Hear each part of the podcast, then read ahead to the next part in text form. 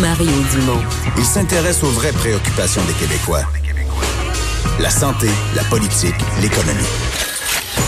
Le retour de Mario Dumont. La politique, autrement dit. C'est l'heure de parler politique, chronique de Gilles Barry. Bonjour Gilles. Salut Mario, ça va bien? Ça va bien. Qu'est-ce que tu penses du plan de, de, recyclage euh, du ministre Benoît Charette? la question, Mario, c'est toujours la même. Les Québécois sont-ils prêts à payer? Ouais. Alors, euh, écoute, il y a une volonté politique euh, qui est exprimée, qui est assez claire. c'est un plan qui, qui devrait, qui semble avoir du mordant, 25 cents de plus pour les bouteilles de vin. Euh, une consigne, 10 cents de plus pour chaque bouteille d'eau qui sont existantes, les bouteilles de lait, les bouteilles de bière. Alors, ça va être un remboursable à 100% auprès des, consommateurs. Alors, c'est sûr que c'est un changement de culture, Mario. Hein? C'est toujours la même chose. C'est un changement d'attitude, de comportement, de culture, puis de pratique. Alors, euh, le ministre dit que l'industrie doit prendre ça en main.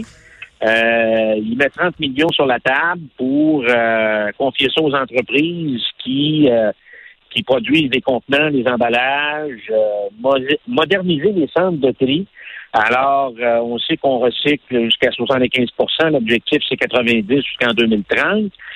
Et là-dessus, sur les centres de tri, Mario, parce que ce qu'on a entendu, c'était le mauvais côté des choses. Moi, je voudrais dire qu'il y a des entreprises au Québec qui ont des centres de tri qui marchent, qui ne, se font pas refuser leurs ballots de plastique ou de carton. Alors, euh, je pense qu'on devrait s'inspirer de ces entreprises-là, Mario. Mais c'est Montréal qui a l'air d'être le pire. Le, les pires centres de tri ont l'air d'être à Montréal.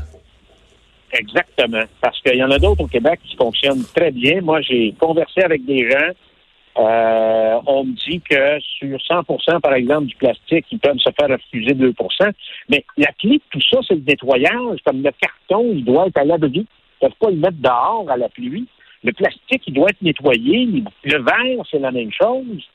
On dit aussi qu'il y a un problème avec les syndicats dans les centres de tri quand c'est très syndiqué, quand ça appartient aux municipalités. Euh, euh, aux villes, entre autres, parce qu'il y en a qui se coupent, il y en a qui se font mal, il y a des questions de santé et sécurité, puis du moment que qu'il se passe quelque chose, puis ça saigne un peu, mais ça prend la voie de garage, puis là, ben, on n'est pas nécessairement euh, dans la productivité à outrance façon meilleure.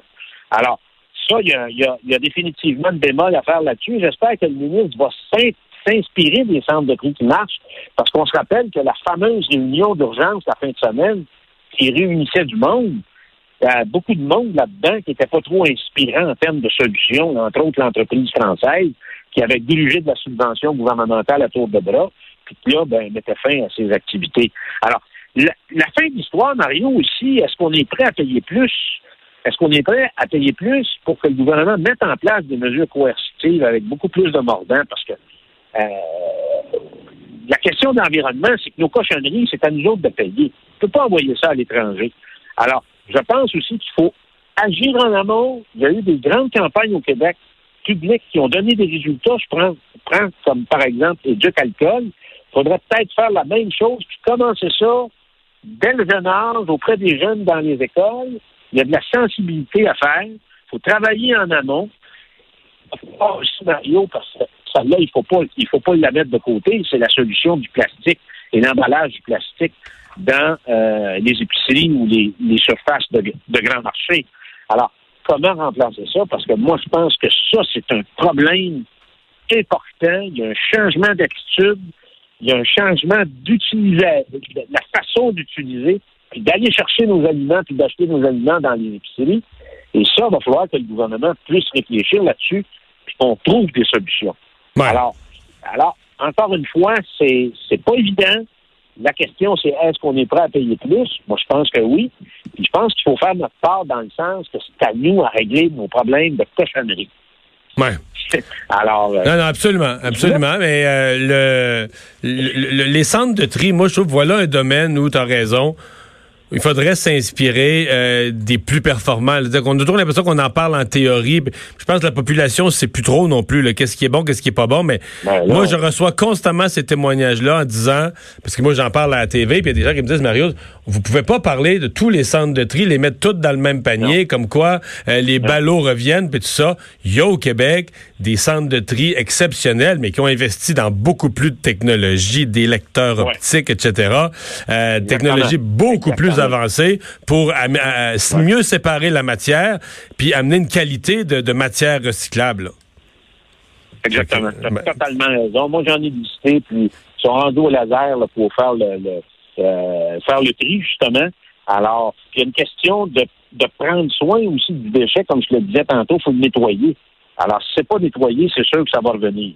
Mais l'autre chose, problème de fond, il faut mettre en place des politiques publiques qui vont nous responsabiliser à 100% en disant nos déchets, c'est à nous de régler ça. Pas, euh, la planète devient de plus en plus petite, Mario, et euh, c'est clair qu'on peut pas envoyer ça à l'autre bout du monde en Asie. On a de l'air une gang d'insignifiants. Ça n'a pas de bon sens. Gilles, il y a le journal Métro que je voyais il y a quelques minutes, le journal Métro qui disait avoir obtenu une entrevue avec des gens qui manifestent sur les barricades de Kanawake et qui annoncent qu'ils sont prêts à rester là pendant des semaines, voire des mois. Là, je te dirais, Mario, euh, c'est sûr qu'il ne fait pas tellement froid aujourd'hui. L'hiver est un peu avec nous, mais c'est grave ce problème-là, Mario. Ce qui m'inquiète, c'est euh, la nonchalance du gouvernement fédéral. Alors. Ben, ils s'en euh, lavent les mains, ils disent que c'est les provinces qui devraient, qui devraient faire le ménage. Non, non, mais c'est une ligne ferroviaire euh, qui appartient qui appartient au fédéral. Le Via Rail, c'est à qui, ça, là? là? les Mohawks de Conowakie, là, c'est quand même c'est quand même de juridiction fédérale. Le, ministre reste à peu près probablement le nouveau ministre là, des euh, responsables des Premières Nations au gouvernement fédéral, c'est un gars de Montréal, il est peut-être à 15 minutes de Châteauguay. Là. Alors, Puis il parle Mohawk, il s'en vante, là. C'était, c'est une des raisons pourquoi il a été ben, nommé. Il parle Mohawk. Là, là, c'est le temps de se faire aller. Marc Garneau, il, il a l'air d'avoir de la difficulté à régler des problèmes de nature terrestre. Tu comprends? Alors, euh, territoire fédéral, chemin de fer fédéraux, ça prend une solution fédérale, dire la police provinciale devrait régler ça. Ça n'a aucun sens. Et je pense qu'on sous-estime ce problème-là. Moi, je me rappelle de l'époque de la crise d'Oka. Euh, ça prend pas grand-chose. Et ce que là-dedans, ce qu'on voit, c'est la faiblesse et l'insensibilité du gouvernement fédéral par rapport à une affaire qui pourrait devenir explosive. On a vécu l'affaire du propane, Mario.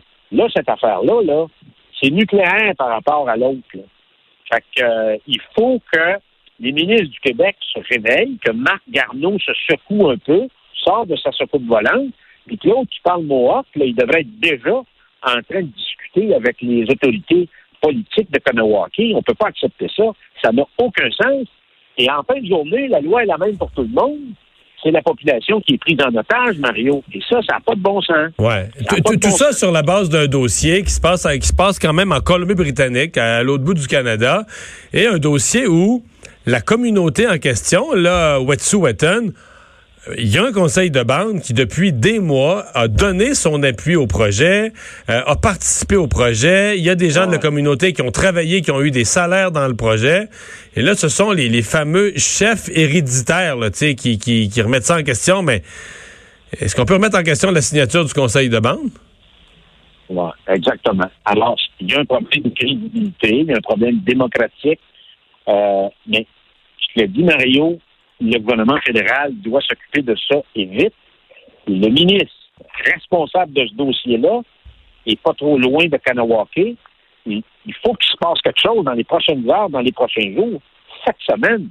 Sinon, c'est une crise qui pourrait prendre de l'ampleur, qui va avoir des conséquences dramatiques, d'abord sur nos relations avec les Premières Nations, particulièrement celle de Kanawake, et euh, qui va avoir des conséquences importantes